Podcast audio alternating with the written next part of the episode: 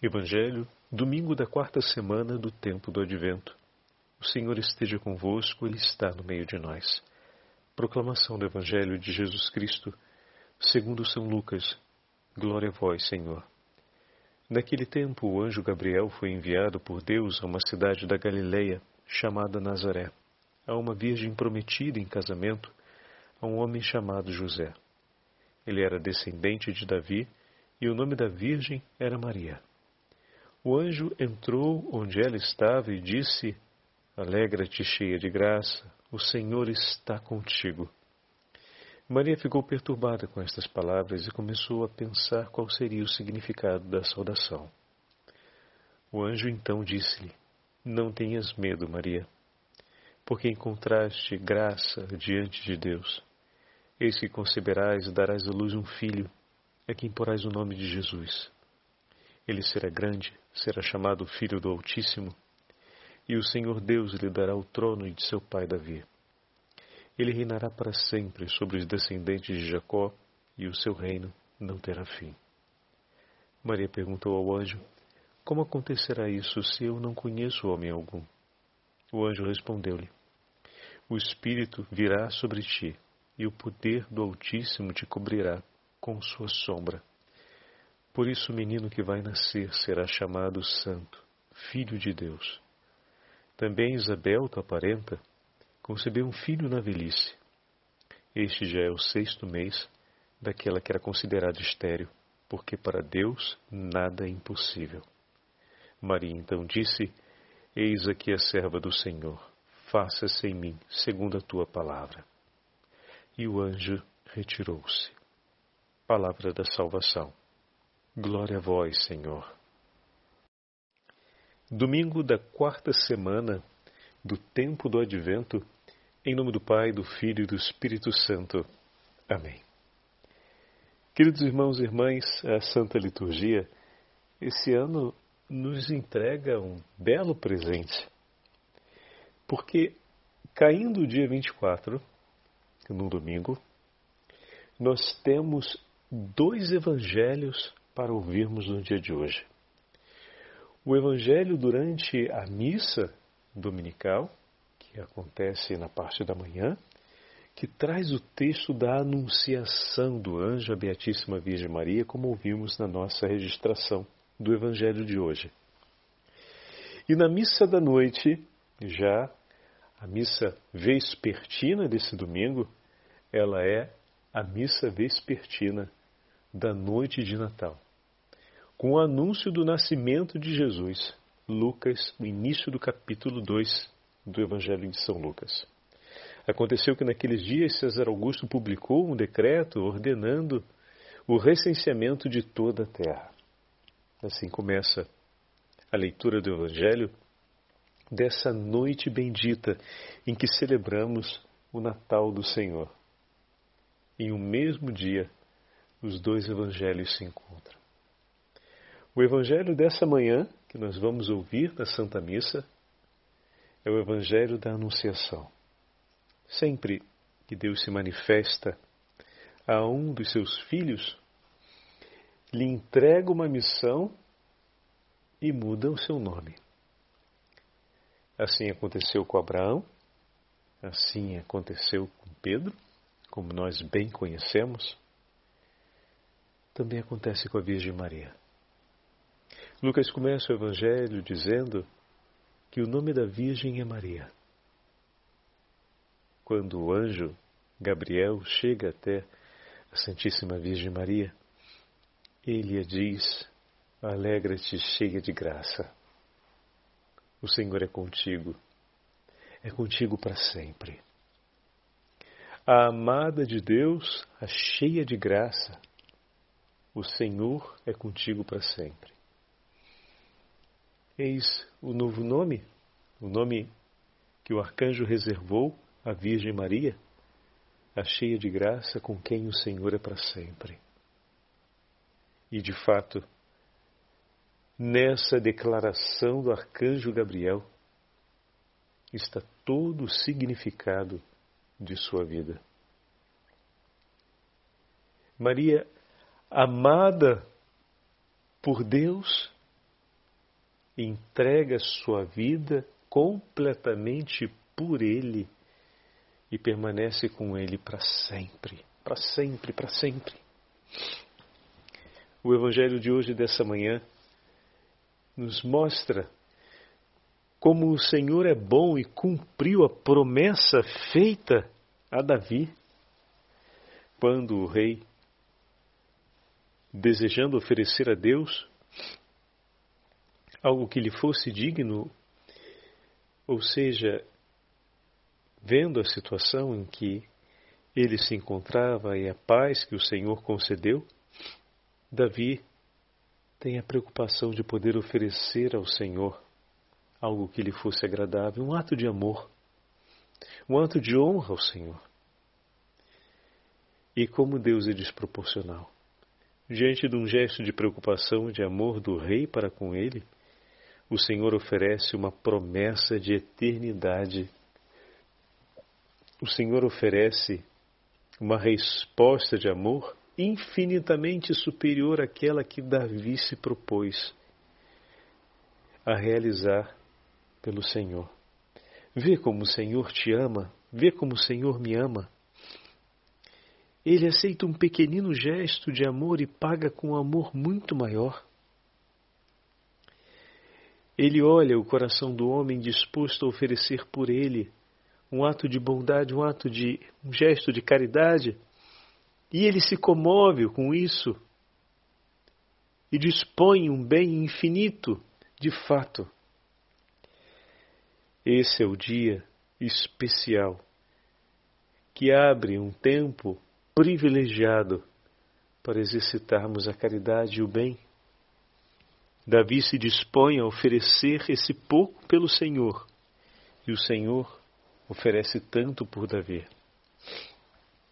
Que nada venha a nos desestimular de realizar a caridade e o bem para com o nosso irmão. Às vezes a gente pensa demais nisso.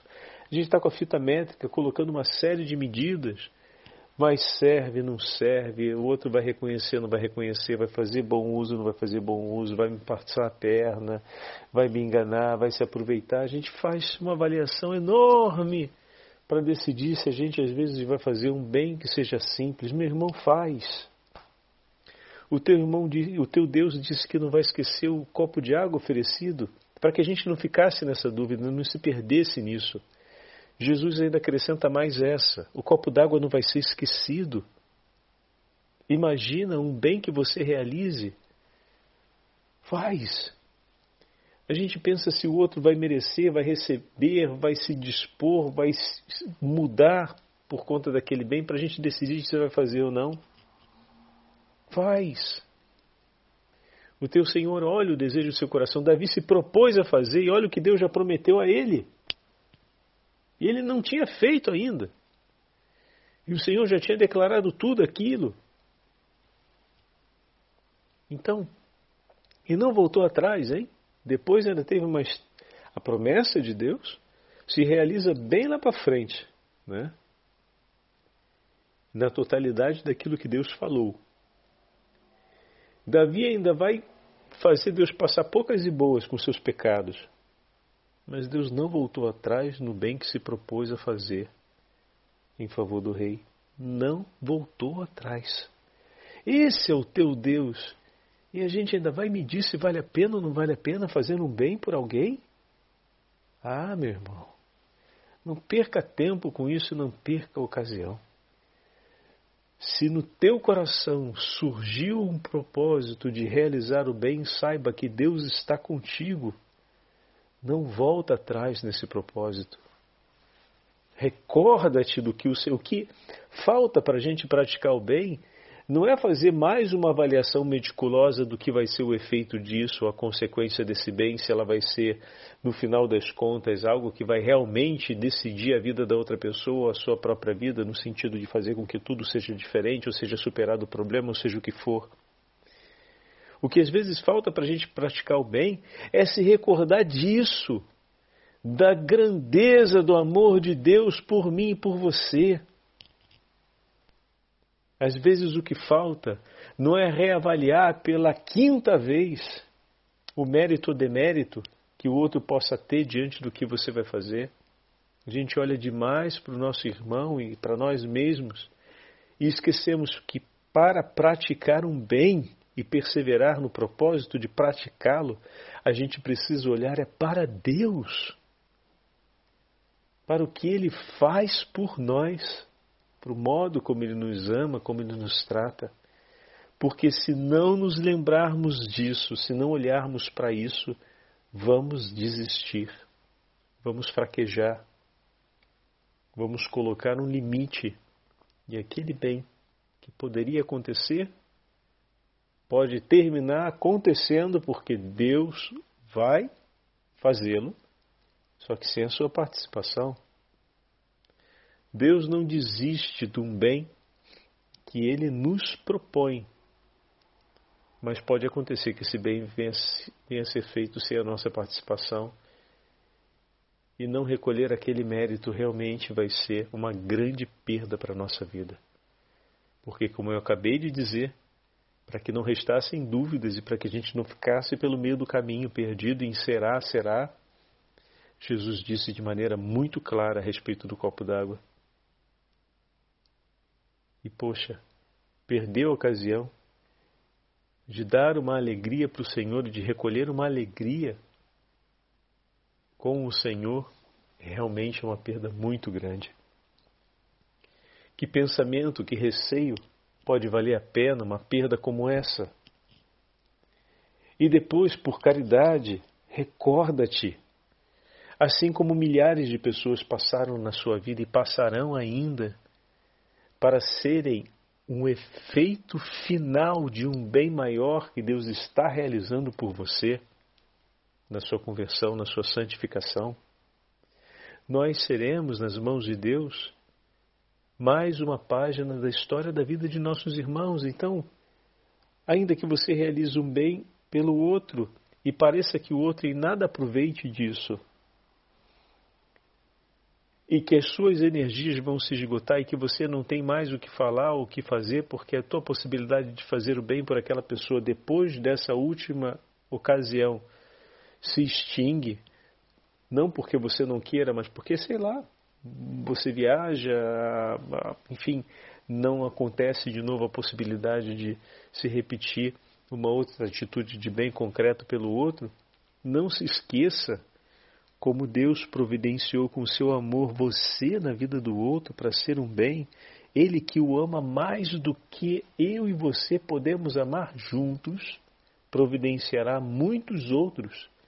E quando finalmente o bem desejado por Deus se consolidar no coração daquele irmão, nós tomaremos parte nessa alegria e nesse triunfo de Deus, porque fomos instrumentos nessa história e Deus é justo.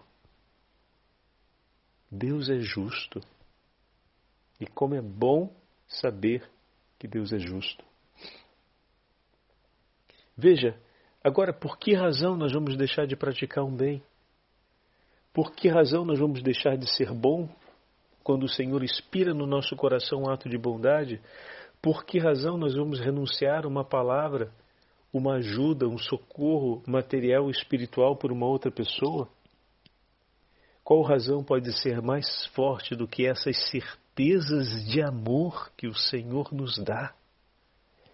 Por isso, entrega para o teu, teu Senhor hoje aquilo que te tira a paz do coração, aquele pensamento, aquele gesto que de alguma forma aconteceu e foi causa de perda de paz, que te desencoraja a praticar o bem ou a sentir receio de poder conseguir praticá-lo novamente. Hoje, na anunciação do anjo, a Beatíssima Virgem Maria, nós estamos vendo o Senhor cumprir a promessa de amor feita ao rei Davi. Estamos vendo a Virgem Maria, a quem o Senhor concedeu a graça de ser imaculada, permanecer imaculada, amando perfeitamente a amada do Senhor, e o amou de todo o coração. Que grande anúncio é para nós. Por quê? Meu irmão e minha irmã, quando pensarmos, Senhor, como eu deveria lhe amar? Saber que a Virgem Maria o amou como ele merece ser amado nos traz uma paz interior enorme e ao mesmo tempo nos encoraja a dizer: Mãe, ajuda-me a amar assim também. Com a sua graça e a sua misericórdia, o Senhor nos socorre em tantos instantes da vida. Mas a Senhora é a nossa advogada, aquela que zela por nós, que cuida de nós, o Senhor confiou todas as graças a serem distribuídas a seus filhos, ao seu imaculado coração. Eu te peço, mãezinha, com a dignidade com a qual o Senhor lhe investiu, ajuda-me a manter viva e a praticar cada uma das boas obras que o Senhor Deus inspirar em meu coração. O seu coração perfeitíssimo sempre soube acolher e praticar aquilo que Deus quis e quer. Ajuda-me, Senhora, a fazer o mesmo. Eu preciso da sua ajuda. Preciso da sua companhia. E hoje, na missa da noite de Natal, participaremos, participaremos mais tarde família. Vamos ter a alegria de ver, de ouvir a narração do nascimento de nosso Senhor. José sobe à cidade de Nazaré, na Galileia, a cidade do rei Davi, ele que era da descendência de Davi. A cidade se chamava Belém e foi cumprir o que naquele momento era necessário, o recenseamento. E ele foi registrar-se com Maria, sua esposa, que estava grávida. E nesse período que estavam em Belém, cumpriu-se os dias do nascimento do menino. Olha, olha a grande delicadeza do Senhor. A fim de que se cumprisse tudo o necessário a fim de que a promessa fosse realizada. Vocês já perceberam isso no texto? Como é que o Senhor vai costurando a, história de uma maneira a casar tudo perfeitamente e você às vezes em aflições e cólicas pelo dia de amanhã. Lembra que o teu Senhor sabe costurar bem a história, confia nele. Confia que ele possa guiar teus passos, entrega a sua vida nas mãos dele, suas preocupações, por que reter preocupações para si exclusivamente? O teu Senhor sabe tecer a história onde nós nem mesmo podemos imaginar que seja possível. Olha que maravilha! A concepção virginal da Beatíssima Virgem Maria, que não era conhecida até aquele momento. Olha a docilidade com a qual nossa Senhora, diante da grandeza do anúncio do anjo, se dispõe a acolher, seja feita segundo a vossa vontade. E nós, às vezes, com coisas que são bem mais simples do que essa realidade, estamos ali perdidos em dificuldades, em cólicas de agitação. Jesus amado, por favor. A gente precisa recordar a maravilha desse texto bíblico de Lucas, capítulo 2. Como tudo foi se encaixando de uma forma completa, porque nós temos aqui um decreto de César Augusto, ou seja, uma coisa que está completamente fora da ordem de possibilidade dos residentes daquela região. Eles estão sofrendo o efeito de uma decisão que foi lá do imperador. E isso tudo faz parte da costura que Deus está fazendo, do unir dos fios, a fim de que a história aconteça. Ou seja, o mundo, a criação, a sociedade, nada foge à regência poderosa de Deus. E quem, como Ele, pode cuidar de tudo tão perfeitamente? Esse teu Senhor que te chama meu filho e que te ama com amor de Pai, é o mesmo que faz nova todas as coisas, que tem o poder de mover a história e o tempo. É o Senhor da vida. Esse é o Deus que te pede que você tenha confiança nele e humildemente entregue tudo o que lhe pertence a ele. Tudo que temos foi dom do Senhor. É um ato de humildade dizer: Senhor, em tuas mãos eu coloco tudo o que é meu. Com que humildade a Beatíssima Virgem Maria, sem ter um lugar onde repousar no momento do parto, lhe é oferecida uma estrebaria. E o menino Deus, vindo ao mundo, é deitado pelas mãos de Maria em uma manjedoura. Aquela manjedoura tão singela para nós no dia de Natal, que era um coxo dos animais, assim o é, singela, pelas mãos de Maria pela delicadeza e a humildade com a qual Deus aceita ser colocado pelas mãos de Maria em um lugar tão simples e tão humilde. Ele se confiou às mãos da Virgem Santíssima. E aquele lugar que seria pouco digno para um rei se torna o primeiro bercinho do Senhor do universo. Se pelas mãos de Maria o Senhor aceitou ser colocado em lugar tão humilde e tão simples, tão impensável,